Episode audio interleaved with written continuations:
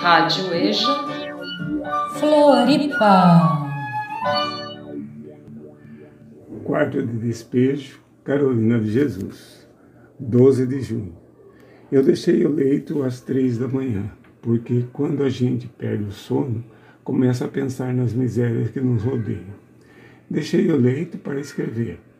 Enquanto escrevo, vou pensando que resido num castelo cor de ouro, que reluz à luz do sol que as janelas são de prata e as luzes de brilhante, que a minha vista circula no jardim e eu contemplo as flores de todas as qualidades.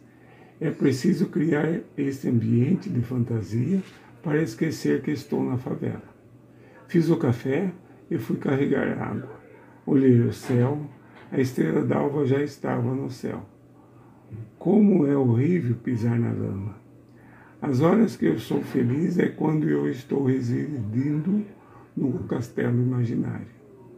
O tal Valdemar hoje agrediu o senhor Alexandre com uma enxada. As mulheres interviram. Eu fico admirada do senhor Alexandre temer o Valdemar, porque as mulheres resolutas da favela espancam o Valdemar com suas vassouras e chinelos. Mas quando alguém lhe teme, ele prevalece.